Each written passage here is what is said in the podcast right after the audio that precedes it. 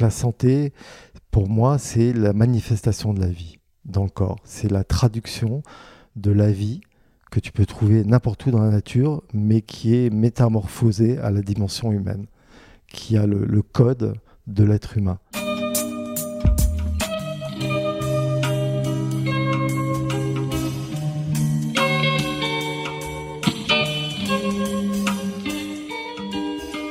Bienvenue à tous sur Et surtout la santé, votre podcast lyonnais qui décortique des sujets de santé avec des spécialistes, avec des sportifs professionnels et parfois avec des patients aux histoires extraordinaires.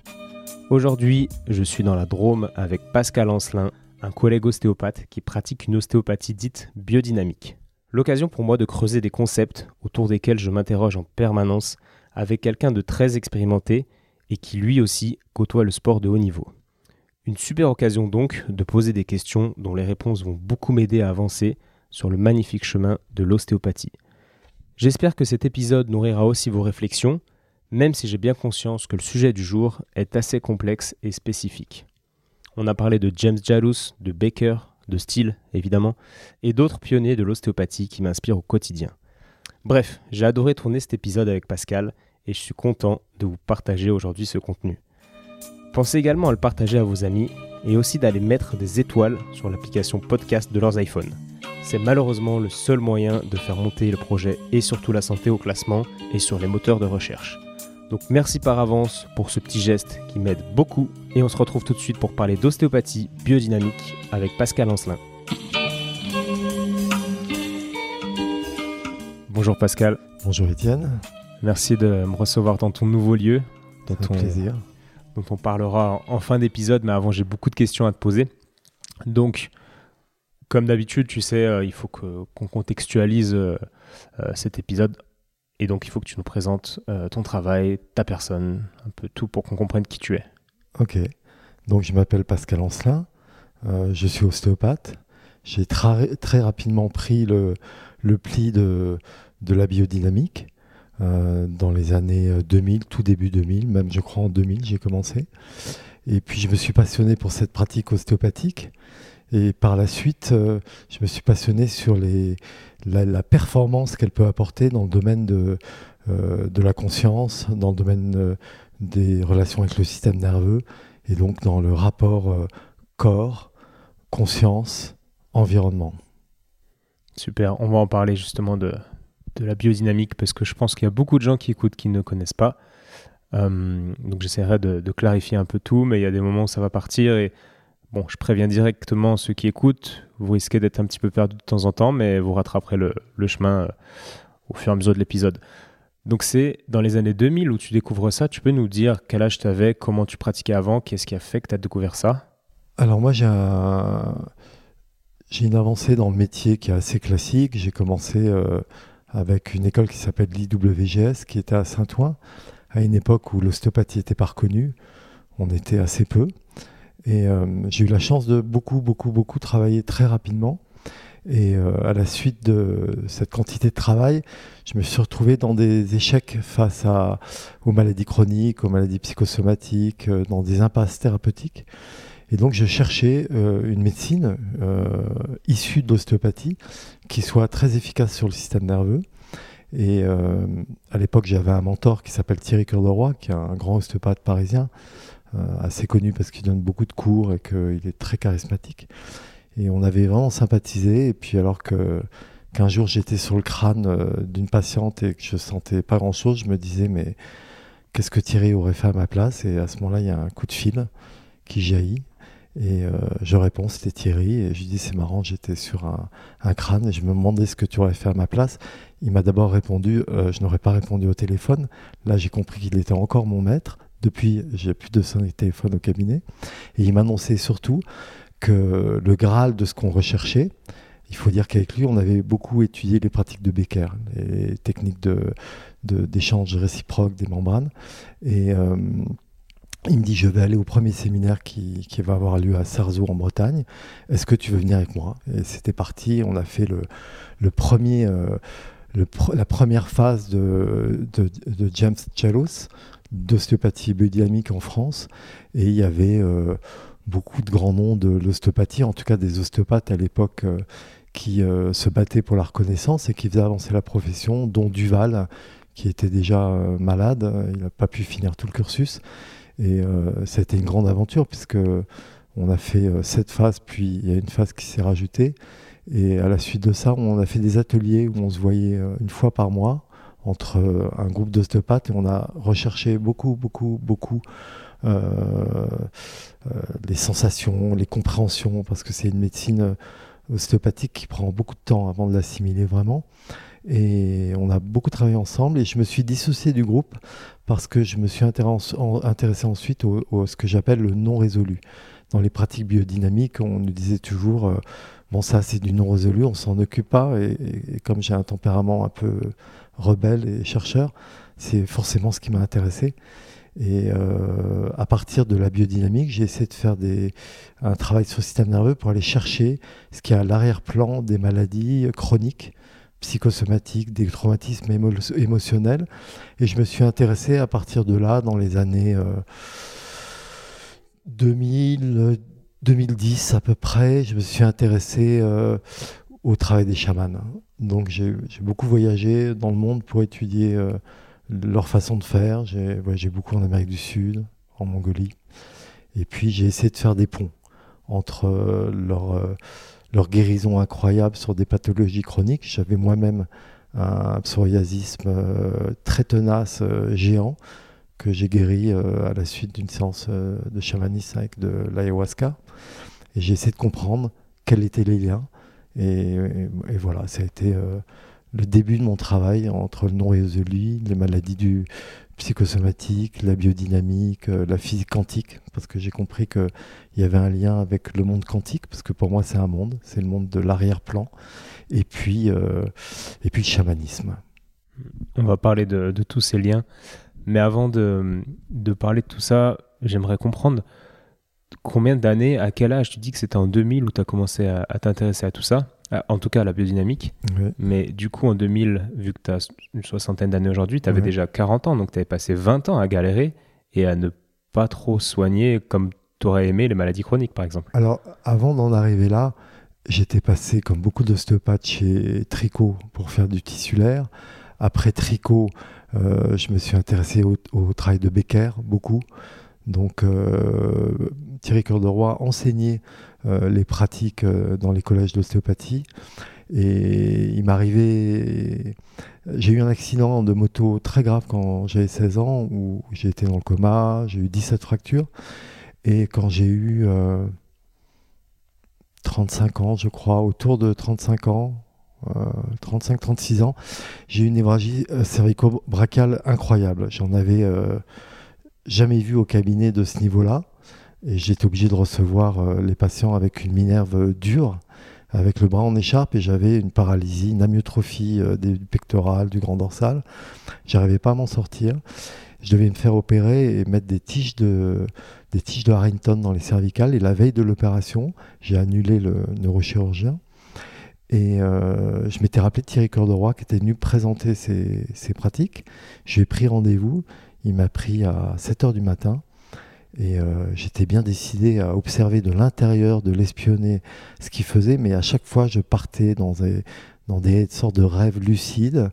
Et euh, au bout de trois séances, il n'y avait plus de névralgie, alors que radiologiquement, les IRM montraient trois hernies cervicales gravissimes. On voyait plus les trous de conjugaison. Enfin bref, il n'y avait plus de sortie des nerfs et des vaisseaux. Et une récupération aussi rapide que celle-là, même si on n'opérait pas, ça prend des mois et des mois. Et là, elle s'était effectuée en trois semaines. Et j'étais estomaqué. Et donc, euh, j'ai été voir Thierry, j'ai dit, je veux apprendre ça. Et on a fait des ateliers. On a beaucoup travaillé ensemble pour développer euh, les techniques de Becker, pour les travailler ensemble, pour les acquérir. Et j'avais la chance d'avoir beaucoup, beaucoup, beaucoup de patients, puisque je pense que j'ai fait plus de 100 000 consultations dans ma vie. Et donc j'ai pu expérimenter euh, les techniques de Becker et puis un travail déjà personnel, euh, qui était assez proche finalement de ce que j'ai appris de la biodynamique plus tard, mais qui était pas bien organisé. La biodynamique m'a permis d'organiser euh, les expériences que j'ai effectuées. Et comment tu faisais pour étudier Baker? Il était déjà, il avait été traduit par, euh, par Tricot d'ailleurs. Non, on, trouvait, euh, on, était, on partait de, du bouquin de Duval, technique d'échange réciproque des membranes, le petit livre. Et puis Thierry avait été un, élève de Duval, un élève assidu, et il m'a transmis ses connaissances. Parce que j'ai l'impression que Duval, par exemple, il, rencontre, euh, il, correspond beaucoup avec Becker, mais c'est à la fin de sa vie d'ostéopathe qu'il découvre tout ça. Et j'ai l'impression qu'il. mais il avait un enseignement. Il, avait, il enseignait, euh, je crois, près des Champs-Élysées. Et au-dessus de son cabinet, il y avait une terrasse, une grande terrasse. Et il avait quelques étudiants à qui il faisait passer toute la pensée de Becker sur euh, cette terrasse. et d'ailleurs, j'en profite pour dire que quand on veut explorer l'ostéopathie comme ça, c'est presque du compagnonnage. Pour moi, en ostéopathie, euh, quand on fait une ostéopathie très fine d'écoute comme celle-là, en général, un ostéopathe en reconnaît un autre. Et puis il va travailler avec lui, et il y a un passage qui se fait qu'on ne peut pas apprendre dans les livres. Et pour moi, ce type d'ostéopathie, et, ce qu'il y a de merveilleux dans le métier, ça se fait de maître à élève, sous forme de compagnonnage. À un moment, on suit un ostéopathe X temps, jusqu'à ce qu'on sente que c'est plus sa route. Et c'est ce qui s'était passé entre Thierry Cœur de Roi et Duval, et puis entre euh, moi et, et puis euh, Thierry Cœur de Roi. Et est-ce que tu peux nous, nous expliquer euh, ta vision du compagnonnage en ostéopathie C'est des séances à quatre mains avec, euh, avec ton mentor, c'est des discussions C'est ça, c'est exactement ça.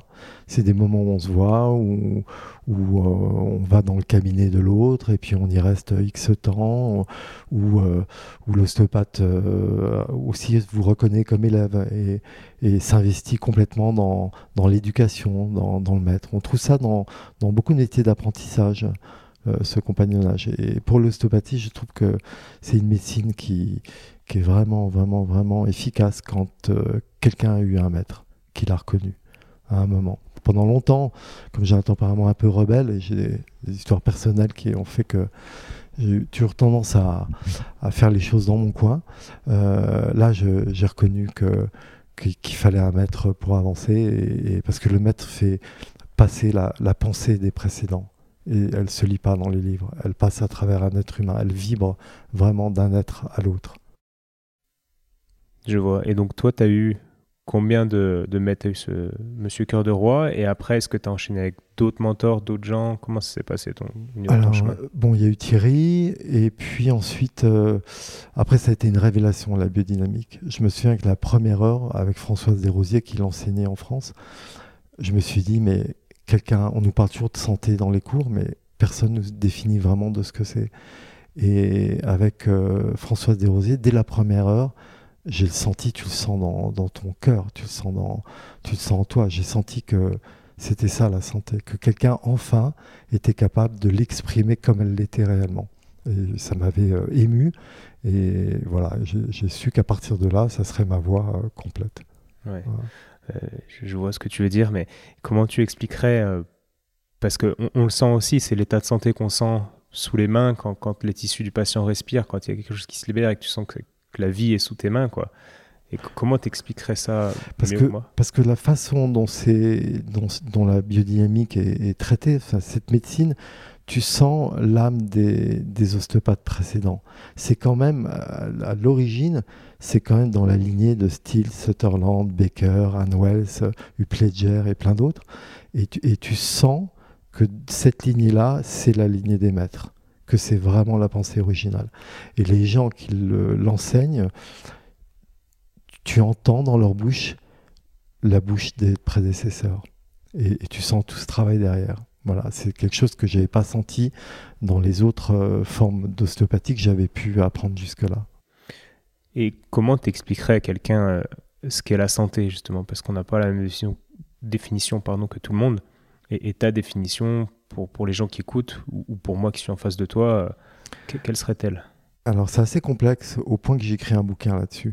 Euh, et, et, même dans le bouquin, à chaque fois que j'aborde le thème de la santé de la guérison, j'ai l'impression que ça va faire une page et en fait je peux passer des jours à, à être dessus. Donc c'est assez complexe comme sujet. Euh, donc la santé, pour moi, c'est la manifestation de la vie dans le corps. C'est la traduction de la vie que tu peux trouver n'importe où dans la nature, mais qui est métamorphosé à la dimension humaine, qui a le, code de l'être humain. Et, la santé, c'est vraiment ça, en fait. C'est euh, voilà, difficile de dire autrement. Euh, Par exemple, quand tu vois un, patient, euh, tu, le touches et directement tu vois si ça, si ça vibre, tu vois le taux vibratoire, tu vois si ça circule dessous. Alors, dans, le toucher biodynamique, il, faut que je précise une chose, c'est que j'ai évolué longtemps avec la biodynamique, j'ai soigné des milliers de personnes comme ça. Et après, dans la biodynamique, on parle de flux. Et ils sont, euh, ils sont expliqués comme étant des flux liquides. Depuis que je travaille, je sens aussi bien les flux énergétiques, c'est-à-dire l'émanation euh, de l'activité de la vie du corps ou à la superficie du corps. Et on peut parler de champs biomagnétique. Hochmann, qui a beaucoup travaillé sur les, traductions des sensations, a essayé de, donner des, euh, explications euh, scientifiques à l'énergie dans le corps. Il parle de champs biomagnétiques et je trouve que c'est assez juste. Je, suis à deux doigts d'appeler mon bouquin euh, ostéopathie biomagnétique plutôt que quelque chose qui sera en rapport avec la biodynamique. Parce que dans la biodynamique, on considère pour l'instant que les flux euh, euh, liquides, parce qu'on ne veut pas, je pense, euh, être assimilé à des énergéticiens, à quelque chose d'un peu magique hein, ou un peu, un peu bizarre, quelque chose qui ne soit pas explicable, puisqu'on sait que le corps, c'est 70% de flux et qu'évidemment, ça circule, sinon on aurait des fuites de 4 mètres de diamètre. Donc pour la, pour la compréhension, c'est assez agréable de penser à ces flux. Mais en fait, la vie, c'est du mouvement, c'est une loi quantique. Quand il y a du mouvement, il y a quelque chose qui émane de ça, des rayonnements, et ces rayonnements, ils se sentent très bien. Donc pour moi, les flux, c'est à la fois les flux sous forme de rythme, et aussi les tensions électromagnétiques ou l'harmonie électromagnétique que tu peux ressentir à l'extérieur. Et c'est dans ces flux-là, les flux extérieurs, donc les champs d'activité, que tu peux sentir la santé, mais aussi euh, la souffrance, le non résolu. Car les émotions se traduisent dans le corps, et elles se sentent à travers les doigts, comme la souffrance physique. Ok. Moi, j'ai découvert ça. Enfin, j'ai un stage de biodynamique m'a éclairé où j'ai demandé justement à Emmanuel Roche que, que, tu connais. Et puis il nous parlait des fluides, des fluides. Et au bout d'un moment, je lui dis mais en fait, quand vous dites fluide, vous parlez de parlez d'énergie, quoi. Et il me dit bah ouais. Et en fait, euh, moi, ça me parle beaucoup mieux parce qu'on sent qu'il y a quelque chose de liquidien dans les fluides, mais en fait, c'est plus quelque chose d'électromagnétique que vraiment de liquidien. Absolument, je te suis absolument là-dessus. Et je pense que pour garder de la crédibilité et pour pas utiliser le mot énergie dans l'enseignement biodynamique et dans tous les enseignements biodynamiques, on évite ça. Moi, j'ai eu des sujets avec euh, les maîtres en biodynamique, que ce soit euh, des sujets de discussion avec euh, ou Françoise Desrosiers ou d'autres qui sont dans cette lignée-là. Et tous évitent de parler d'énergie. Ça les dérange quand on en parle. Mais maintenant, avec euh, la mode de la physique quantique, je trouve que c'est le moment d'en parler parce que c'est une réalité en fait. Il y a la médecine chinoise aussi qui, qui parle d'énergie et d'énergétique. Et, et, moi, j'ai fait une formation en médecine chinoise et du coup, j'ai pas trop de mal à parler d'énergie. Puis les patients, ça, ça les dérange pas trop. Pour, pour, beaucoup de praticiens, c'est gênant parce qu'ils ont peur d'être assimilés à la médecine chinoise, aux, magnétiseurs, aux énergéticiens, des pressions qui ne sont pas encore tellement cadrées dans l'environnement euh, français. Mm. Et donc, c'est difficile de dire à un ostéopathe, moi je fais une ostéopathie euh, énergétique, alors qu'il y a quelque chose d'opaque en France, dans l'esprit euh, médical conventionnel, on va dire. Mais on y vient tout doucement. Et du coup, en travaillant comme ça, euh, bah moi par exemple, j'ai beaucoup de patients qui me disent mais vous faites vous faites pas que de l'ostéopathie. qu'est-ce que tu, j'imagine qu'on te dit pareil. Qu'est-ce que tu leur dis à, à, ces patients? Alors moi, je leur explique, euh, je leur explique la lignée historique des ostéopathes. Je dis voilà, ce ah travail, il est inspiré des maîtres. Parce que quand tu lis les écrits de Steele, mais surtout de Becker, tu sens que c'est ce chemin-là vers lequel ils vont. Et après, euh, les gens comprennent. Et puis le sentir, on, a notre métier, c'est de toucher. Et pourquoi, quand tu touches, tu pourrais pas sentir les flux euh, biomagnétiques ou, ou biodynamiques? Tu, Pourquoi tu ne pourrais pas les sentir? Parce que tu les sens évidemment. Donc, tant que tu restes en contact avec le patient, tu fais de l'ostéopathie. Voilà. Oui, puis, puis comme tu dis, ils le sentent, puis ils vont mieux. Donc, à la limite, c'est c'est pas les plus, comment dire, euh, réfractaires. réfractaires. Et, et, ça, c'est des questions qui vont arriver bah, tout de suite d'ailleurs. Tu as travaillé dans le sport pro. Moi, j'ai cette problématique aussi. Comme je disais, le podcast, c'est avant tout, bien sûr, je partage aux gens, mais c'est pour répondre à mes questions perso. et du coup, dans le, dans le sport pro, il faut euh, ben, parler la langue, le langage de, des gens avec qui tu parles. Donc, tu vas pas parler de flux à un kiné ou à un médecin du sport euh, qui ne jure que par la science. Sûr. Euh, donc toi, raconte-nous un peu ton lien avec le monde du sport et après. Je vais t'expliquer. Alors justement, j'ai quelque chose qui qui symbolise vraiment le, ce sujet-là. dans les années 2000, toujours pareil, tout début année 2000, je vois des patients euh, en commun avec Bernard Montalvan. Bernard Montalvan, c'est le médecin de l'équipe de France de Coupe Davis, c'est le médecin-chef de Roland Garros. Tout le monde a changé dans l'équipe, les joueurs évidemment, les capitaines, les présidents de fédération. Le seul qui reste là depuis 20 euh, ou 25 ans, peut-être plus même, c'est Bernard Montalvan. C'est un rhumatologue assez conventionnel, un type super, mais assez conventionnel, un rhumato. Euh, et puis un jour, j'ai un patient où j'ai un très bon résultat, et donc je lui écris une lettre pour lui expliquer un peu ce que je lui ai fait. Et puis on a eu plusieurs patients en commun, ça, ça fonctionnait bien.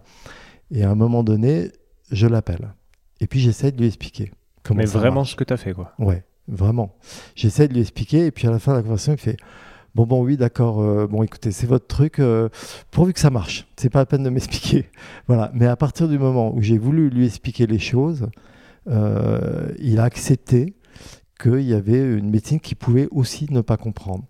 Et comme c'est un, garçon très ouvert, il m'a fait euh, participer à des événements de finale de Coupe Davis, de Roland Garros, de, finale de, Roland Garros. Et euh, il m'a fait confiance. Donc je pense que plus que de vouloir expliquer quelque chose à, des médecins, alors qu'ils ne sont pas formés pour le comprendre, ou qu'ils n'ont pas forcément envie de le comprendre toujours, c'est la communication qui est importante. Quand tu veux communiquer et que tu emploies des termes qui ne sont pas des termes euh, totalement alchimiques euh, du 19e siècle, ils veulent bien te comprendre, même si à un moment ils décrochent. Voilà. Et puis après, ils veulent du résultat. Et à partir du moment où tu sais que tu as du résultat, eh ben, tu sais que tu as une porte d'entrée avec le médecin et puis il va essayer de t'écouter jusqu'au niveau où il peut le faire dans l'instant présent. Et Montalvan était réfractaire même aux ostéopathes à l'époque. C'est-à-dire qu'il n'y avait pas d'ostéopathe dans l'équipe de France. Et, je peux me targuer d'être celui qui l'a convaincu de, faire entrer l'ostéopathie en équipe de France. Moi, ça fait pas mal d'années maintenant que je ne travaille plus. Mais il y a d'autres ostéopathes qui travaillent et il est complètement ouvert à ça. Il fait travailler en dehors de moi plusieurs ostéopathes. Et, voilà, il suffit d'ouvrir euh, la voie. Après, j'ai travaillé dans d'autres sports et c'est aussi beaucoup des rencontres. Je me suis occupé d'Edgar Gros-Piron. À l'époque, euh, j'étais tout jeune ostéopathe et je commençais même mes études d'ostéopathie. Et je me suis occupé de lui et comme c'était une forte personnalité, c'est lui qui m'a introduit ensuite dans, dans le ski acrobatique. Donc j'ai pu soigner euh, des champions à ce niveau-là. Euh, il y a toujours une porte d'entrée. Je suis entré aussi dans le foot de haut niveau et c'est pareil, c'est les sportifs de niveau qui te consultent d'abord et ensuite qui t'introduisent dans les fédérations. Et quand les gens te voient travailler, que tu communiques et que tu essaies d'expliquer, ça se passe bien en général. Et là, donc, quand tu fais tout ça, tu es, déjà en mode biodynamique où tu, tu fais peu de choses démonstratives, on va dire, avec tes mains. Bon, ok, ils sentent des choses, mais d'extérieur. Je, me positionne tout de suite en biodynamique. Dans les staffs euh, de, de, sport de niveau, il y a d'excellents ostéopathes structurels ou tissulaires ou des kinéostéopathes, beaucoup dans le sport de niveau. Et euh, moi, je ne veux pas rentrer en compétition avec eux. Ce que je veux, c'est amener mes compétences. Et je sais que là où je suis compétent, c'est dans ce domaine-là. Donc, euh, je me positionne tout de suite comme ostéopathe biodynamique. Et ensuite, les gens t'utilisent pour ça. La biodynamique dans le sport de niveau, elle est extraordinairement efficace dans la récupération parce qu'on peut faire lâcher le système nerveux très rapidement. Donc, il va, le, le, sportif va lâcher tout de suite après l'épreuve, s'il doit refaire un match de foot ou un match de sport trois ou quatre jours après, il va récupérer beaucoup plus vite parce qu'il ne va pas rester sous adrénaline. En, biodynamique, en cinq minutes, on peut faire passer le patient à un état neutre profond. Le neutre, c'est cet état de très grand relâchement, cet état où, euh, de grande disponibilité à la guérison. Et la biodynamique est très performante aussi pour la récupération de, blessures. Donc on peut accélérer les, les, cicatrisations de 10, 20, 30, 40, 50% quelquefois. Et donc j'ai beaucoup travaillé avec des sportifs qui avaient des blessures qui n'avançaient pas ou qui avaient besoin de récupérer avant une autre grande épreuve sportive. Voilà, j'ai été beaucoup employé pour ça. Est-ce que tu fais le parallèle entre le, ce neutre dont tu parles et, l'activation euh, du système parasympathique? Absolument. Oui, oui. Et d'ailleurs, dans la terminologie que j'emploie pour expliquer aux médecins neutres, j'emploie des termes médicaux comme euh, la parasympathicotomie. Euh, voilà, c'est quelque chose qui revient. Ça, c'est des termes qu'ils comprennent bien. Voilà. Si je dis à un médecin directement, je viens de faire le neutre, euh, un neutre profond de, de tel sportif, et il devrait, il va pas comprendre. Donc, évidemment, j'emploie des termes médicaux. Et, et, du coup, en à J-1 avant une compétition, est-ce que tu fais alors j'ai plusieurs questions en une, mais on va te poser la première. Est-ce que tu fais ce type de, de traitement? Est-ce qu'il n'y a pas une, euh, des, non, comment dire? as raison, très, très, bonne question. tu me l'avais déjà posté euh, sur le live. Euh, c'est ça. Oui, on, va, on va peut-être la préciser un peu. évidemment, il faut évaluer. C'est-à-dire que si tu fais lâcher complètement un sportif la veille d'un match, il va pas être droit dans ses baskets, il va être complètement à côté des pompes. Donc il faut quand même qu'il y ait un petit délai. en général, il faut trois jours pour faire lâcher, pour que le patient ensuite se récupère. Euh, ensuite, il y a des profondeurs de neutre. C'est-à-dire que dans les mains, ce qu'il y a d'extraordinaire avec la biodynamique, c'est qu'on sait exactement où en est le patient, dès qu'on a une main un peu expérimentée. Ça veut dire que tu peux évaluer, euh, tu vas soigner un, sportif X euh, le lendemain d'un match et tu sais qu'il va rejouer trois jours après, tu sens exactement l'endroit où tu dois lâcher pour qu'il soit disponible pour le traitement et quand même pas complètement à l'ouest pour dans trois jours après. Alors j'ai essuyé des plâtres, j'ai des anecdotes euh, assez terribles là-dessus où, j'avais parlé de Santoro justement que j'avais j'avais soigné euh, alors qu'il sortait d'un match, euh, je crois que c'était contre, que je dise pas de bêtises, hein, contre qui jouait c'était contre Arnaud Clément, je crois. Et à l'époque, ils avaient, ça en 2002, 2003, ils avaient battu le record de, longueur dans le temps d'un match de tennis. Alors, je ne sais plus combien de temps, mais c'était peut-être 13 heures, un truc comme ça. Et Fabrice euh, m'appelle et me demande de le voir après. évidemment, il était sous adrénaline euh, et puis il avait un, problème cervical. Et je lui fais un nœud très profond pour récupérer pour le mettre en état de régulation pour ses cervicales et aussi en voyant qu'il était sous la ligne, je le fais lâcher. Sauf que le match avait duré sur deux jours et qu'il rejouait le lendemain. Et donc le lendemain, il s'est pris 6-0, 6-0, 6-2 ou 6-3 au dernier. Et il m'appelle en me disant, c'est simple, hein, je me voyais à un endroit et puis mon esprit était deux mètres à côté et ça a duré tout le match. Et mon adversaire, je ne sais plus qui c'était, m'a laissé trois jeux à la fin parce que c'était Roland Garros en France et que c'était pas possible que je prenne trois roues de bicyclette. Voilà là, j'ai compris qu'il fallait euh, doser le neutre. Et puis, euh, ça m'arrivait aussi parce que je, soignais, j'ai soigné beaucoup de groupes nord-américains euh, à Bercy quand ils passaient à Bercy. Et il m'arrivait la même mésaventure avec Mark Knopfler, qui est chanteur de Dire Straits. Et, et c'est pareil, il est sorti du concert en me disant tu m'aurais fait plus jamais ça. J'avais un décalage sur les musiciens. Voilà, c'est très puissant. C'est très très puissant. Mais tu peux le doser. Et à la suite de ça, j'ai appris à doser. Voilà. Puis ça, c'est pas mal terminé pour, les, pour le sportif et le chanteur, finalement. C'est pas si grave que ça. Ils risquaient pas leur vie. Et, est-ce que tu crois que hum, c'est possible de. Bon, en fait, moi, je fais, je pense, je suis initié à la biodynamique depuis quelques temps et, j'ai ce genre de ressenti, etc. Je suis le fulcrum, des fois c'est en dehors du corps, etc. Bon, pareil, je le raconte pas trop euh, aux, pros à côté de moi, mais les patients, les patients le sentent. Mais, mais à d'autres patients, et avec les sportifs notamment, je vais être des fois, euh, ça dépend lesquels, hein, mais des fois beaucoup plus dans la matière et je vais alterner entre une ostéopathie bon, bah, structurelle, tissulaire, euh, en mode deep tissue parfois, où ça va loin, des fois c'est superficiel, et des fois plutôt biodynamique. Et toi, tu disais que tu t'étais positionné en mode ostéopathe biodynamique. Est-ce que tu penses pas est-ce que tu penses plutôt que c'est possible de faire euh, un peu tout euh, suivant le feeling du jour? Euh Absolument.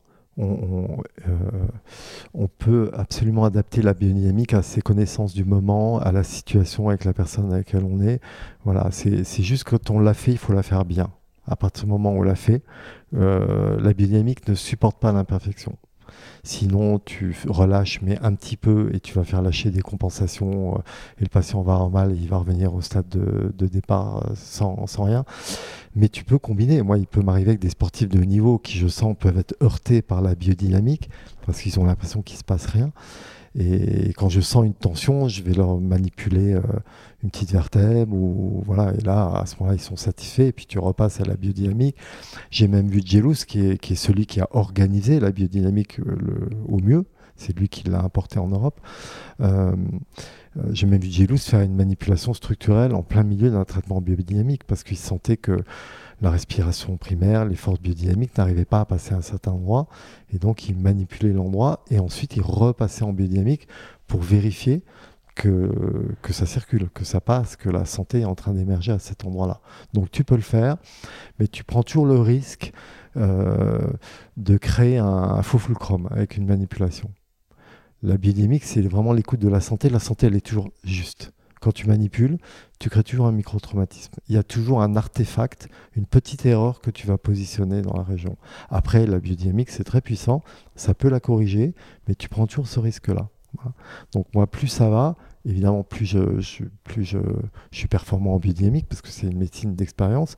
Et donc, euh, moi, j'utilise d'autres pratiques. Mais il peut m'arriver euh, de manipuler quelqu'un qui, qui va me faire un caca nerveux si je ne le fais pas. Quoi. Et donc, euh, c'est important que le patient ait confiance et se laisse aller. Si on laisse le mental égotique travailler, en biodynamique, ça passe pas. Hmm. Mais ça, pareil, je l'ai compris il n'y a pas, pas si longtemps, puis, puis je ne l'ai pas compris, je continue de le comprendre, mais j'ai remarqué que, tu vois, quand on dit que seuls les tissus savent, que, que c'est le corps qui, qui travaille de lui-même, et en fait, la biodynamique m'a fait, m'a fait comprendre ça et m'a fait me mettre dans une posture de fulcrum, justement, de point d'appui pour le corps. Et, c'est là que j'ai découvert en fait le potentiel du, du patient, le potentiel d'auto-guérison dont, parlaient tous les ostéos en fait. Alors, ce qui est facile à comprendre, c'est que quand tu contactes des forces de santé ou quand tu fais lâcher une tension, ça circule mieux à l'intérieur. Donc, il y a des forces dans le corps qui sont autocorrectives. Ce qui est plus dur à comprendre, et c'est là que tu passes à un autre niveau en biodynamique, c'est que ces forces, elles sont mues par une intelligence intérieure.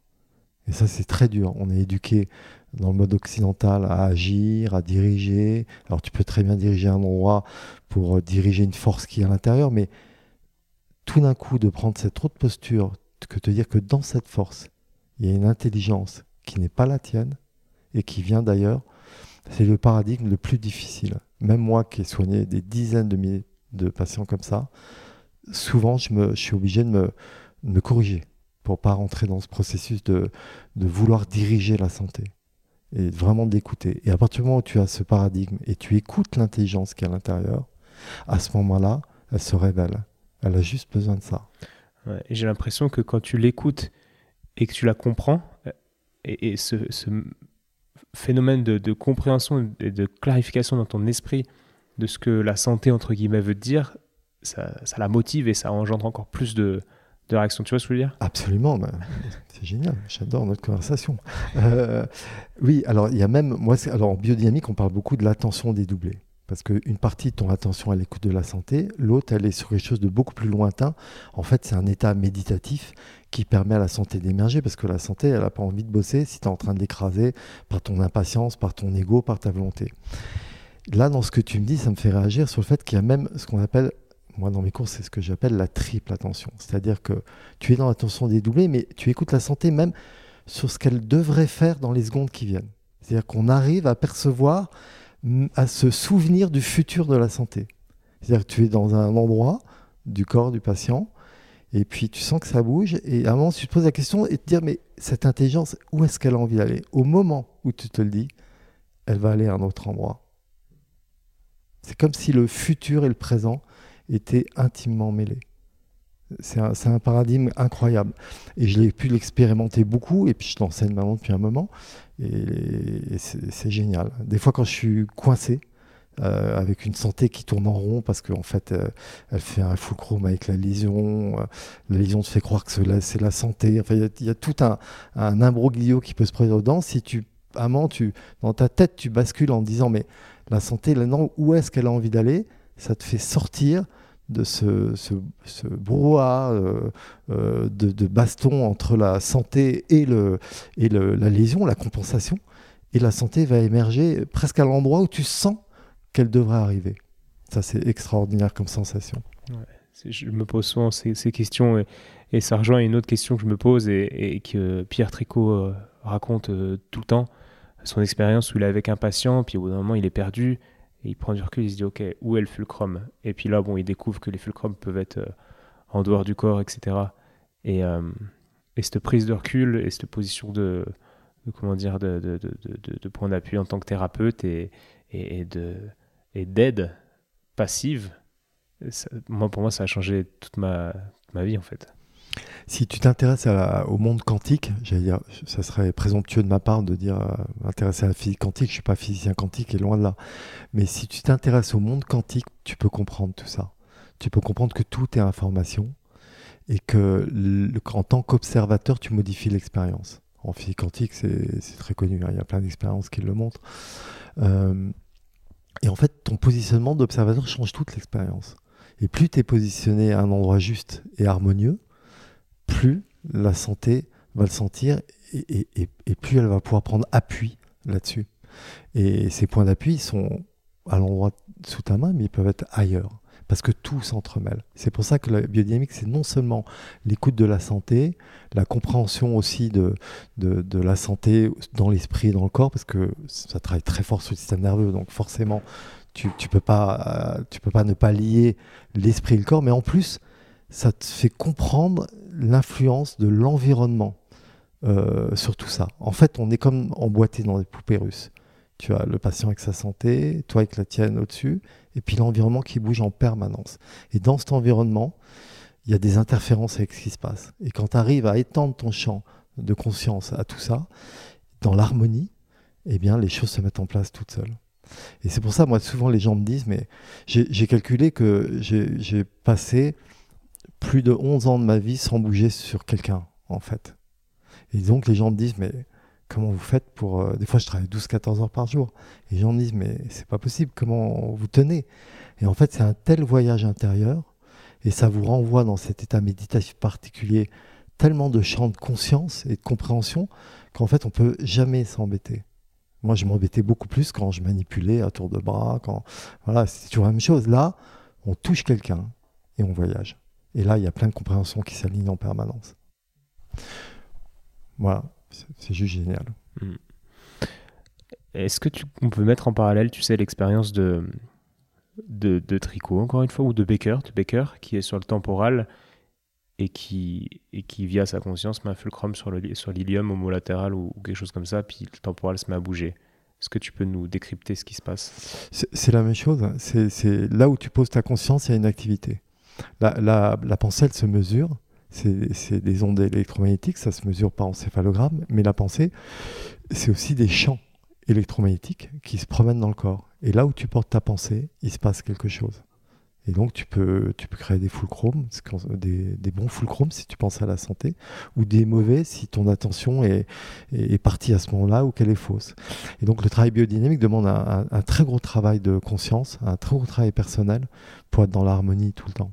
Parce qu'en fait, une des manières de, de, de s'améliorer, on va dire, en tant que thérapeute biodynamique, ce serait de faire des expériences euh, comme tu proposes dans ce lieu dont on va parler, d'ouverture de conscience, en fait. Oui, moi je propose beaucoup d'expériences d'ouverture de conscience aux, praticiens qui viennent ici. Donc euh, je leur apprends tous les principes de base biodynamiques. Et puis j'essaie de leur faire euh, leur proposer des expériences inspirées du monde chamanique où là, on, se balade avec sa conscience, on fait des expériences, sentir quelque chose qu'on ne peut pas sentir d'habitude, euh, voir comment la pensée influence un endroit du corps, euh, le valider. On peut faire d'autres expériences, je peux mettre les gens quelquefois en transe avec du tambour chamanique. Euh, voilà. Pour, pour, moi, un praticien biodynamique, c'est quelqu'un qui avance sur la conscience en parallèle de des pratiques qu'il peut avoir euh, au fur et à mesure de son expérience. Euh. Comment est-ce que on, oublie ce lieu, dont on reparlera quand même à la fin, mais euh, moi qui suis à Lyon, quelles expériences je peux, faire en dehors de, de, ce qui se passe dans ma salle de consultation peut-être dans, la forêt, dans les bois. quelles expériences je peux faire pour ouvrir ma conscience, élargir ma conscience? Alors déjà, je reprendrai une des paroles des maîtres. ton meilleur maître, c'est ton patient chaque patient est un maître et, quand tu écoutes le médecin intérieur, c'est ce qui te fait le plus avancer.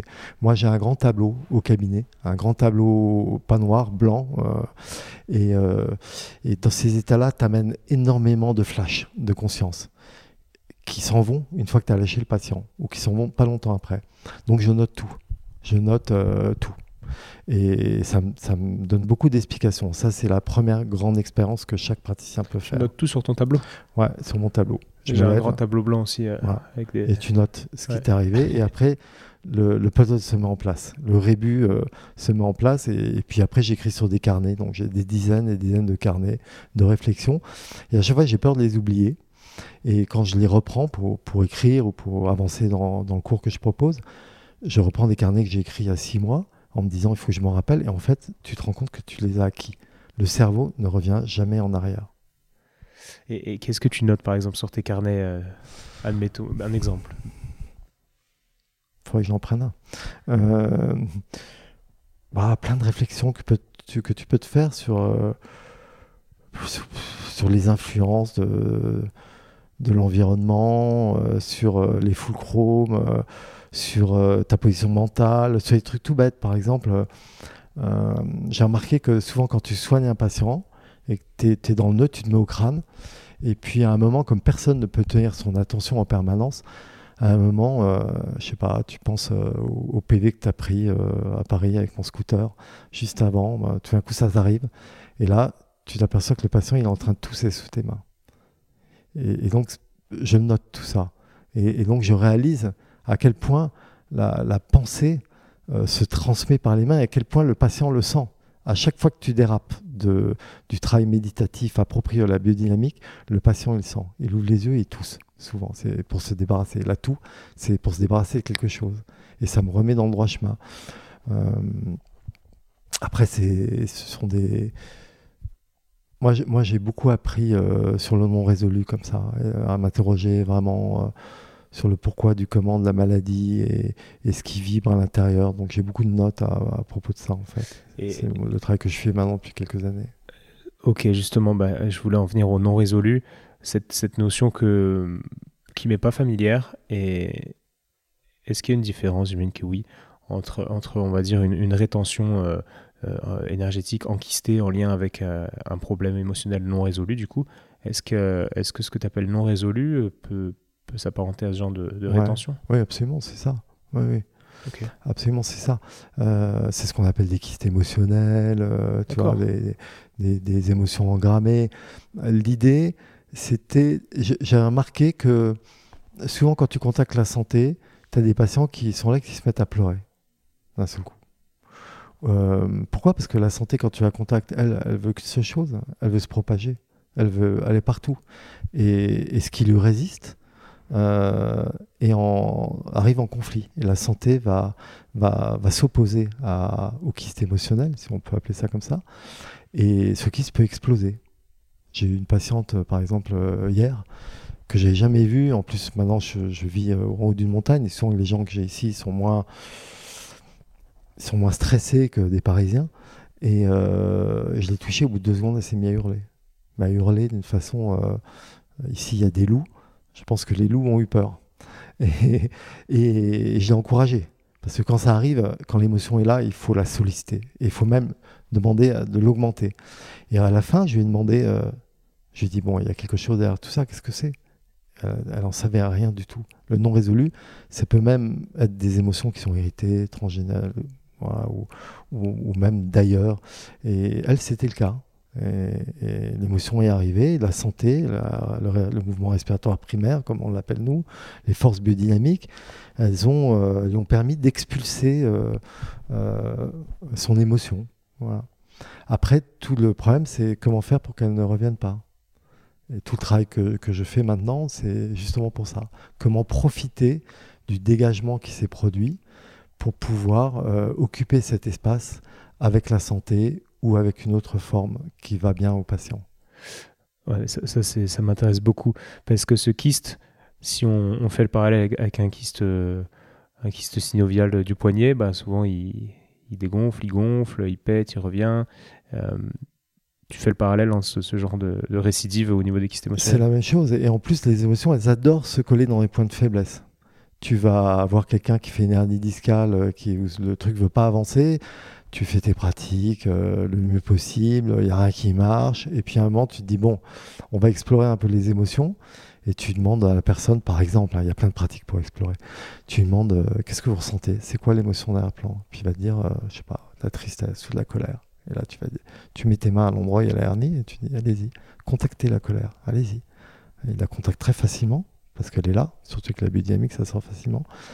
Et on demande d'augmenter la sensation, la sensation. Et 9 fois sur 10, tu vas avoir une amélioration sur la hernie. Alors que la hernie n'est pas arrivée parce qu'il était en colère, ou peut-être pas en tout cas. Et donc il y a un lien euh, incroyablement imbriqué entre les émotions, les douleurs, même une entorse. Euh, euh, et, souvent, on peut utiliser l'émotion pour aller travailler quelque chose qui paraît absolument mécanique ou mécanique ou qui appartiendrait qu'à l'appareil locomoteur et en fait tu t'aperçois ta grande surprise ben non il y a tout dedans il y a plein de paramètres dont les émotions et, ça tu arrives avec les sportifs à, à, travailler ça à leur faire verbaliser tout ça etc. ouais ou pas, même pas forcément verbaliser juste de rentrer en contact avec ce qui est et, quand, et, comme la bionique fait lâcher le système nerveux par le neutre. Et donc ça met dans une certaine disponibilité, ça enlève les forces de, l'ego de base. Euh, il faut que j'arrive à l'heure, qu'est-ce qui fait ce gars-là, machin. Quand tu fais le neutre, tout ça, ça part. Les gens sont ouverts. Il y a assez d'espace pour que la santé arrive. La santé va bouger. Et si tu sens qu'il y a des champs électromagnétiques qui sont puissants qui arrivent, à tous les coups, ils sont liés à des émotions, tu demandes aux patients de les contacter. Et en contactant les émotions, simplement en les accueillant, en les vivant enfin, parce que tout ce qui n'est pas vécu euh, ouvertement, tout ce qui n'a pas pu être extériorisé vit en toi. En les contactant enfin, les choses lâchent et puis les structures s'ouvrent et la santé augmente. De toute façon, la santé, elle est là. On ne l'invente pas, la santé en biodynamique. On utilise quelque chose qui est là, mais qui ne peut pas émerger suffisamment pour soigner vraiment, pour guérir. Tu t'es intéressé à la psychologie biodynamique, aux travaux de Jarda Boyensen Non, non. Alors moi, les, choses qui m'ont beaucoup accompagné, c'est le, travail de Jodorowsky sur la psychomagie, beaucoup le travail des chamans. Je, travaille avec beaucoup de chamans et le travail chamanique m'a beaucoup intéressé parce que il t'ouvre l'espace quantique. Tu t'aperçois dans le chamanisme quand tu es dans une phase de transe qu'en fait le monde newtonien d'arrière-plan, il est soutenu par le monde quantique d'arrière-plan, qui est un monde d'information. C'est le monde des particules subatomiques, le monde des ondes, tout ça, c'est de l'information. Et avec le monde chamanique, tout ça, ça s'effondre. Euh, n'apparaît plus que le monde d'information. Et tu t'aperçois que tu n'es fait que d'information, en fait que tout ça, ça vibre. Et donc c'est ce qui m'a intéressé. Ça a servi de base à mes travaux. Ensuite, je me suis intéressé évidemment à la physique quantique.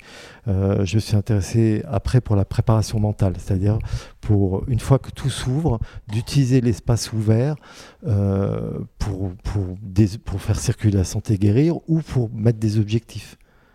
Et, donc je me suis intéressé beaucoup aux travaux de Philippe Guillemant, qui, a un bouquin qui s'appelle euh, La route du temps je crois, qui explique euh, de façon assez pédagogique et quantique euh, comment tout ça est de l'information et comment passé, présent, futur sont liés. Quand tu modifies quelque chose, eh ben, tu bouges toute cette ligne du temps et tous les environnements du temps. Ça s'appelle la théorie de la double causalité. Voilà.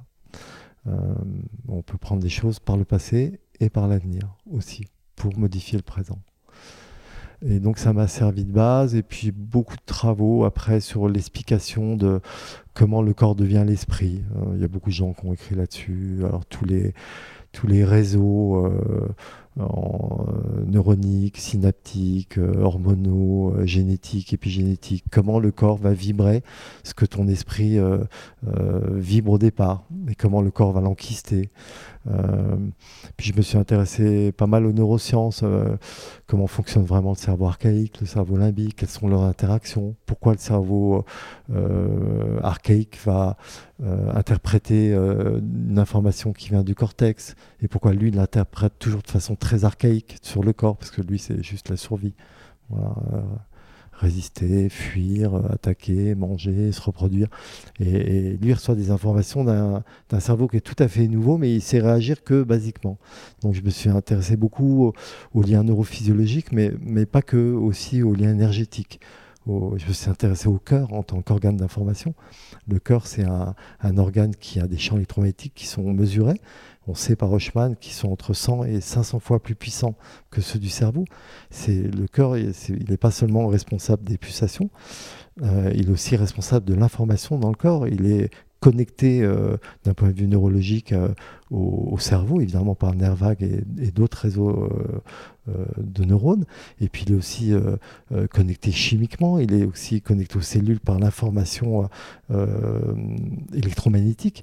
Et donc c'est un organe très intéressant. On parle toujours des intestins comme le deuxième cerveau, oui, parce qu'ils sont liés au nerf vague et, au cerveau archaïque, mais le cœur, quand tu t'y intéresses, d'un point de vue de sa situation, de son embryologie, la façon dont s'y développer par rapport au, cerveau, même dans même dans le, dans le langage courant, de toutes ces expressions qui tournent autour. Le cœur a ses raisons, réfléchir avec le cœur, euh, le cœur sur la main. Euh, enfin, il y en a dans, le cours, j'en ai écrit euh, des dizaines. Et, c'est aussi dans le langage courant et dans l'inconscient collectif. Je me suis intéressé aux travaux de Jung aussi. et puis évidemment, à, je me suis intéressé, j'ai fait un travail avec des des gens qui font de la psychogénéalogie. Euh, c'est vraiment intéressant.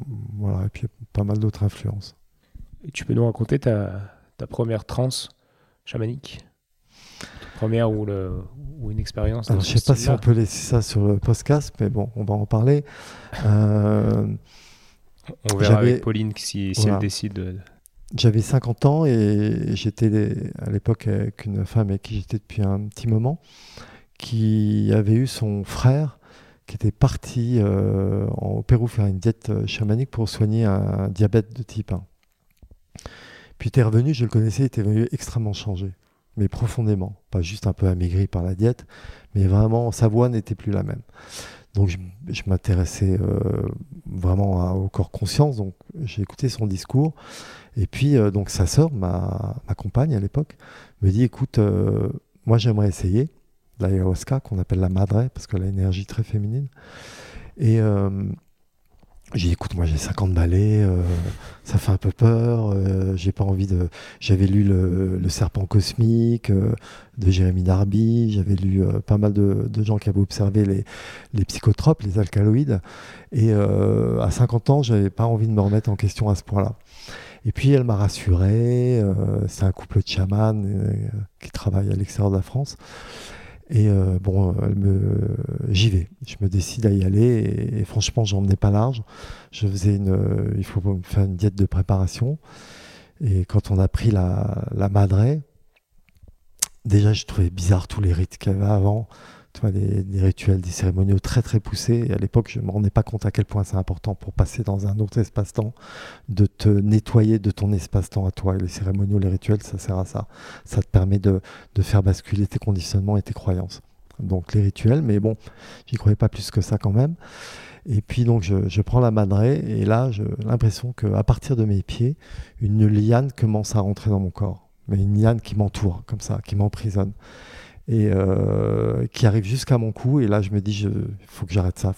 Je sens que ça va prendre possession de, de mon esprit, euh, de mon corps. Et je voulais même aller sauver ma, ma, compagne qui était allongée à côté de moi. Et puis, chanter que je pouvais plus arrêter l'expérience. Et donc, c'est c'est venu et mon esprit est parti complètement. Et en fait, c'était super. En fait, euh, c'est très cadré. Les chamans ont des icaros, c'est des chants qui t'accompagnent, des chants quand tu te sens en perdition, où tu te réfères à, euh, à chaque fois que tu reviens au chant, ça te sécurise.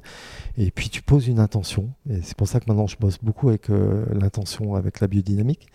tu travailles avec une intention et tu poses ton intention et sans y penser, ton esprit sous forme de vision, sous forme de compréhension, sous forme d'histoire qui te raconte, va conclure toujours à une réponse à ta question. Et moi, j'avais deux intentions parce que j'ai fait trois soirées d'affilée. On se prend plusieurs soirs pour pouvoir retravailler la nuit d'après sur les choses qui se sont posées après la précédente. Et donc, mon intention, c'était de guérir d'un d'une maladie chronique que j'avais, qui était un, parapsoriasis, qui est un signe très souvent avant-consoeur de lymphome. Et donc, euh, j'avais été traité en ostéopathie, en, acupuncture, euh, en pas de médecine, et puis rien ne marchait. En acupuncture, j'avais un résultat une semaine. Et, euh, et là, le lendemain, j'avais plus de pso. C'était terminé. J'en avais sur les, bras, à l'intérieur des bras, tout le long des poignets jusque sous les aisselles. Et ça me faisait vraiment souffrir. Donc c'était terminé. La deuxième soirée, je me suis dit, mais je veux faire une connexion entre la biodynamique et la madre, les plantes chamaniques. Et là, le deuxième soir, la madre m'a dérouillé. Elle faisait mal au ventre, elle me disait mais pour qui tu te prends? Nous, moi je suis le fruit de, milliers d'années de chamanisme et toi tu arrives avec ta petite biodynamique, tu veux faire des liens. Et je sentais que mon ego, et à un moment je vomis, mais je vomis d'une façon incroyable. Et je, sentais au moment que je vomissais que je vomissais tous les miasmes de tous les, de tous les patients que j'avais pu toucher j'ai l'impression de flotter à 10 mètres du sol. Une renaissance. Et puis j'ai fait d'autres pratiques et à un moment la madré me donnait des liens avec la biodynamique. La biodynamique, c'est avec le neutre, tu peux entraîner un changement de conscience, tu peux sentir avec les doigts ce qui se passe, et donc tu peux faire rentrer des intentions. Et à partir de là, j'ai diété littéralement un livre qu'à l'époque je ne comprenais pas, qui s'appelle Stillness, euh, qui est un livre euh, de Charles Ridley, et qui est extrêmement chamanique, qui est pour moi le livre qui fait le lien entre le chamanisme et la biodynamique. Et, et puis je, l'ai diété, c'est-à-dire j'en ai compris l'âme, les vibrations, et puis j'ai compris qu'à partir de là, mon chemin, ça serait de faire le lien et de pouvoir apporter cette puissance-là à des gens qui ne peuvent pas avoir accès à ces médecines qui sont interdites en France, par exemple, et dans beaucoup d'autres pays, mais elle est autorisée aussi dans beaucoup d'autres pays et à des gens qui ne peuvent pas faire ce travail-là, à des gens qui ont besoin de plus de temps, parce que euh, ça a aussi des inconvénients. Euh, tu te balades dans le cloud d'informations et puis euh, tu peux faire aussi un voyage psychédélique qui t'amène finalement pas grand-chose. Alors qu'en biodynamique, tu peux suivre les gens, tu peux sentir l'endroit où ils sont, tu peux les accompagner, tu peux sentir où ils en sont, leur intention, tu peux modifier leur intention avec eux s'ils en ont besoin. Alors, ils font ça aussi en hypnose, hein, en EMDR, mais avec cette profondeur qu'il y a dans la biodynamique, je connais aucune médecine qui puisse le faire et qui puisse sentir cette euh, vérité entre les mains, qui puisse la suivre entre les doigts.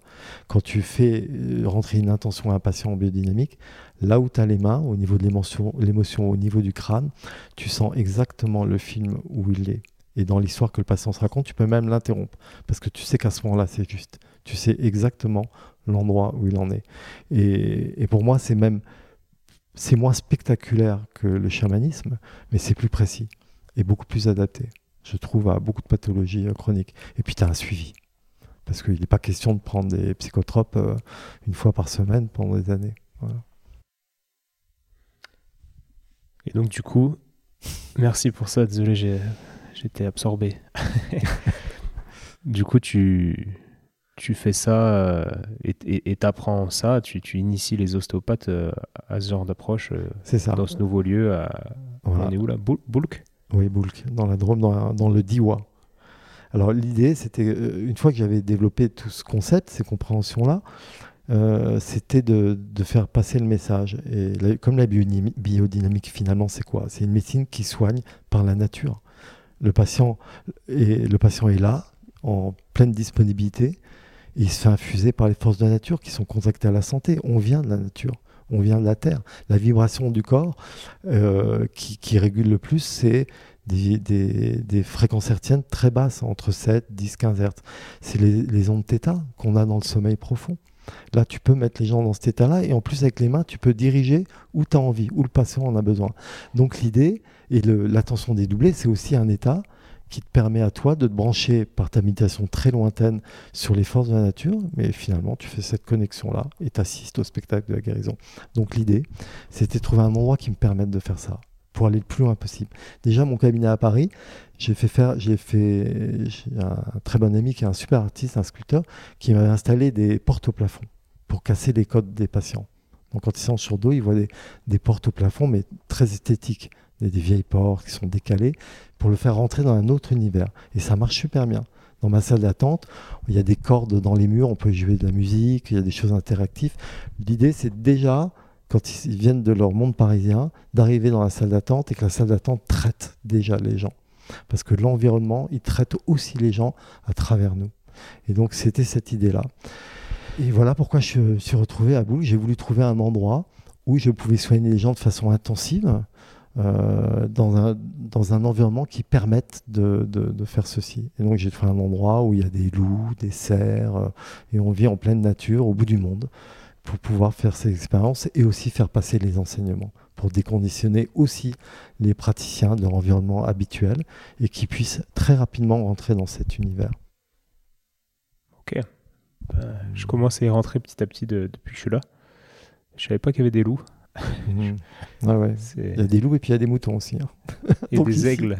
Il y a des aigles. Alors ce qui est incroyable, c'est que le lieu à côté, parce que j'ai acheté d'abord une ferme, ensuite j'ai acheté celle d'à côté, euh, avec, euh, en ouvrant absolument tout sur les montagnes pour que les gens soient connectés à, la nature en permanence. Donc il y a des énormes baies vitrées qui permettent d'être connectés.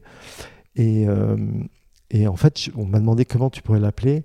Alors comme j'ai des influences chamaniques, bon pas que de l'Amérique du Sud, mais quand même pas mal d'Amérique du Sud, et dans les Icaros, les champs, l'aigle revient souvent. Je me suis dit, je suis au sommet de la montagne. L'aigle, c'est un animal qui permet de voir les choses d'en haut, qui, inspire la force, la connaissance, le calme. Je vais l'appeler Aguila, qui veut dire aigle en espagnol. Donc je l'ai appelé comme ça. Le site va sortir dans quelques jours. Et, il y a trois jours, je vois deux types en VTT électrique de nuit avec des frontales qui passent à côté de ma maison où il n'y a personne. Il y a juste un chemin de randonnée. Et je leur dis, mais qu'est-ce que vous foutez là? Il me dit, il y a un couple d'aigles royaux qui s'est niché Là, juste derrière, c'est une barre rocheuse qui est à 50 mètres de la maison. Et dans le chamanisme, il y a beaucoup les signes, beaucoup se souvenir du futur, reconnaître les, choses. Tout le travail que je fais aussi, c'est, de reconnecter les gens à ces connaissances-là, qui sont des connaissances intuitives et qui est une vérité qui est encore à l'arrière-plan du rationalisme, mais qui est une vérité absolue. Et en tant qu'homme, comment tu as géré ton passage de, la vie parisienne euh, à 100 à l'heure et, la vie à Boulk, au milieu des loups? Bah, écoute, au départ, on devait se retrouver à deux, euh, puisque ma fameuse compagne qui m'avait initié au chamanisme euh, était dans le lieu pendant un an et demi à faire les travaux. Et le jour où j'ai tout quitté à Paris, elle m'a dit Je t'aime plus, je m'en vais. Et donc, je me suis retrouvé dans, dans 2 fois 400 mètres carrés, euh, sur 17 hectares, tout seul dans la montagne, très parisien, et tout seul dans la nature. Donc, j'avoue que j'ai eu un petit choc. Mais euh, après, moi, je prends ça comme un signe. Voilà, c'est que, ça devait être là. Moi, j'avais des rêves où, où je montais à un endroit comme ça, et, je me dis, c'est que je dois me réapproprier le projet. Je l'avais peut-être laissé trop travailler là-dessus, c'est peut-être pour ça qu'elle est partie, elle n'en pouvait plus. Euh, et, et, donc ça m'a permis de, repenser le projet, de le vivre vraiment, de le sentir dans mes tripes, et que ce ne soit pas juste un, projet de carton-pâte. Et donc je me suis tout réapproprié. Et, euh, et finalement, je vis ça très bien. Et puis je vais à Paris une fois par mois, quatre jours. J'adore les terrasses de café et revoir mes vieux patients pendant quatre jours. Ça se passe super bien. super. Et, et justement, en, en tant qu'homme encore, euh, bah, l'ostéopathie et, surtout les chemins que tu as, choisi d'emprunter t'ont fait évoluer euh, énormément. comment tu as, comment as géré ça euh, Comment ça se passe dans le privé où tu t'es pas forcément entouré de gens qui évoluent aussi loin, aussi vite que toi quoi alors oui, alors mes, amis, les amis de mon âge qui sont restés à Paris, que j'adore, hein, c'est des copains que je connais depuis la nuit des temps c'est vrai, je m'embête un peu avec eux, euh, dans le sens où, où j'ai l'impression qu'ils racontent toujours les mêmes choses. Euh, moi, je trouve que, que ce soit par la biodynamique ou d'autres choses, qu'une des choses les plus belles de la vie, c'est l'aventure de la conscience, même si elle est parsemée d'embûches. Euh, dire que d'évoluer avec ta conscience, ça t'enlève complètement la peur de vieillir, ça t'enlève la peur de mourir. C'est, voilà, tu sais que tu seras jamais mieux que, qu'à la fin, finalement. Et, euh, et ce travail-là, il te réconcilie même avec la mort. Tu sais que tu n'es que de l'information et sont les lois de la conservation de l'énergie et de la matière. Quand tu meurs, tu diffuses ton information. Elle retourne juste dans l'univers, elle retourne auprès des gens qui, qui t'ont écouté, qui t'ont aimé, que tu as aimé. C'est pour ça qu'on trouve beaucoup de rites. Je me suis intéressé beaucoup aux rites où on garde les morts pendant un moment. En biodynamique, quand tu touches les gens, tu sais que la respiration primaire, elle continue encore pendant 2-3 jours. Moi, j'ai eu la chance et le malheur d'avoir mes parents qui sont morts dans la même année que j'ai pu veiller et touché. Et quand ils, quand le cœur s'est arrêté, quand le cerveau s'est arrêté, tu sens les rythmes encore, ce qu'on appelle la longue marée, encore pendant plusieurs jours. La vie, il y a, une vie, et une vie dans la vie, et une vie dans la vie. Et tu la sens avec la biodynamique. Et donc, euh, cette vie, les informations de quoi on est fait, elles diffusent. Pour moi, c'est ma croyance, en tout cas. Et j'en suis plus je fais de plus je travaille, plus j'évolue, plus je me rends compte que c'est comme ça. C'est une information qui se diffuse. Et quand tu veilles quelqu'un, eh ben, c'est des champs d'informations qui se diffusent dans ceux qui veulent bien les, les accepter, puisque en harmonie avec toi, par l'amour. Il y a beaucoup de liens en physique quantique aussi, ça, ça s'explique. Il y a des liens quantiques qui sont, qui, sont, qui sont évidents. Ça me fait pas mal de livres à, aller lire, ça. Mmh. J'en ai quelques-uns dans la bibliothèque si tu veux te balader un peu. Ah ouais, j'ai feuilleté pour voir ce que j'achète, pour pas tout acheter euh, comme à chaque fois et les laisser traîner sur la, sur la table de chevet. Ok, ben merci. Avant de. Et puis, euh, pardon, pas tu me disais les gens. Et après, tu rencontres plein d'autres personnes. Tu vois, tout est fait de, deuil. Tu, aussi, tu, abandonnes certaines personnes et tu ouvres un espace pour d'autres. Et les choses sont bien faites. Tu vibres d'une certaine façon. Tu vois, une vibration harmonieuse, euh, elle appelle une autre vibration. Une vibration qui a une signature, elle va appeler un événement une personne qui a la même vibration. C'est ou l'événement ou la vibration contraire qui est un peu la même. Ça, c'est la loi de Murphy. Voilà. Mais euh, ça marche vraiment comme ça. J'ai expérimenté tellement de fois avec mes étudiants ou les binômes qui viennent pour des traitements très profonds. On pose toujours des intentions et on amène des accompagnants. On leur fait, on leur demande un chiffre, de choisir un animal, de tirer une carte. Et, ce qui s'est passé, ça vibre en eux.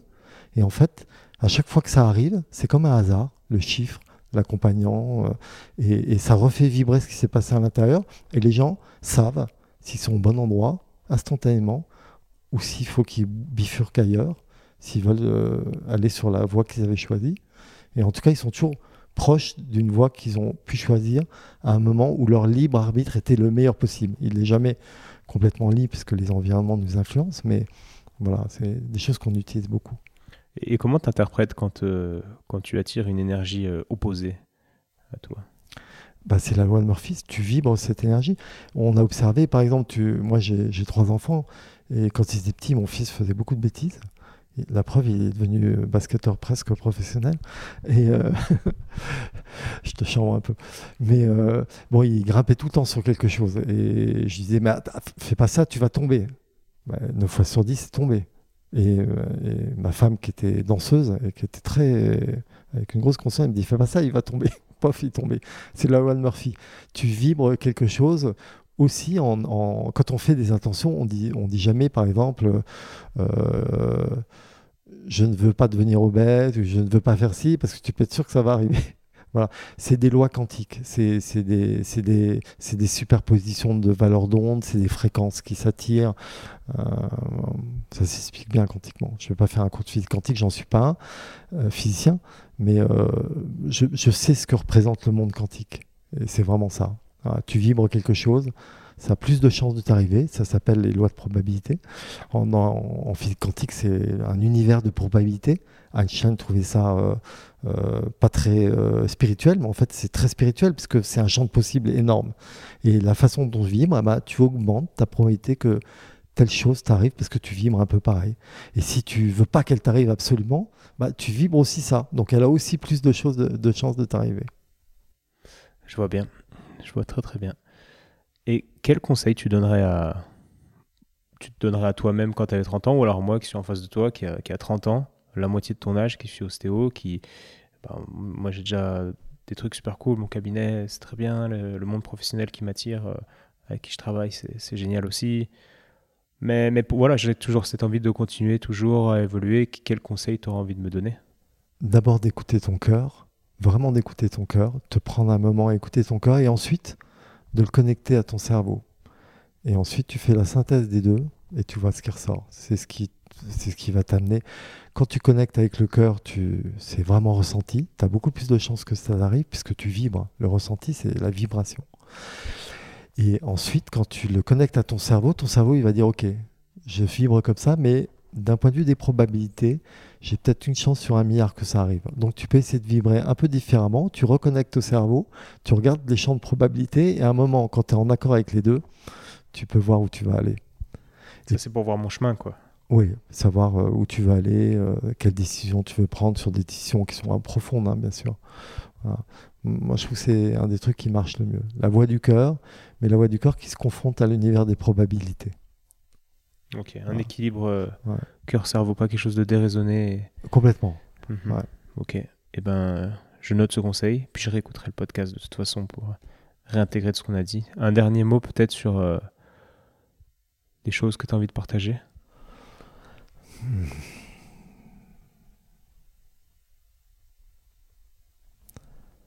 Non, moi je pense à la vie, quoi. Forcément, c'est tellement, c'est tellement beau, quoi. Ce, contact euh, que tu peux avoir par la, par la biodynamique avec la vie, c'est, c'est juste merveilleux. Quand tu travailles vraiment avec la biodynamique et avec le, le, monde chamanique, euh, à un moment, euh, derrière tout ça, il y a, y a, de l'amour, quoi. Et pas de l'amour des autres, l'amour de toi.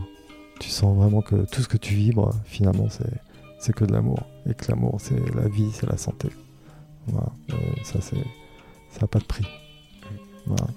Bah super. Merci beaucoup pour euh, ces derniers mots. Et puis, bah, à bientôt euh, ici même alors. Ok, grand plaisir. Pascal. Merci. Salut Étienne.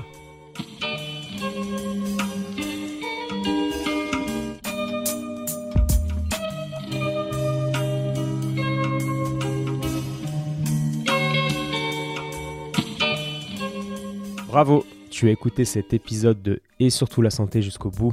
Donc pour booster ce projet qui a pour but de donner les meilleures infos possibles sur le thème de la santé, je t'invite à aller mettre 5 étoiles et un commentaire sur l'application podcast de l'iPhone de ton voisin.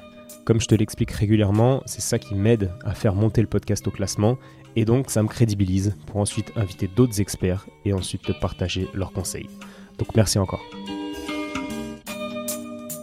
Tu peux également suivre les aventures du projet sur Instagram à Étienne Bulidon. A bientôt et bonne fin de journée. Ciao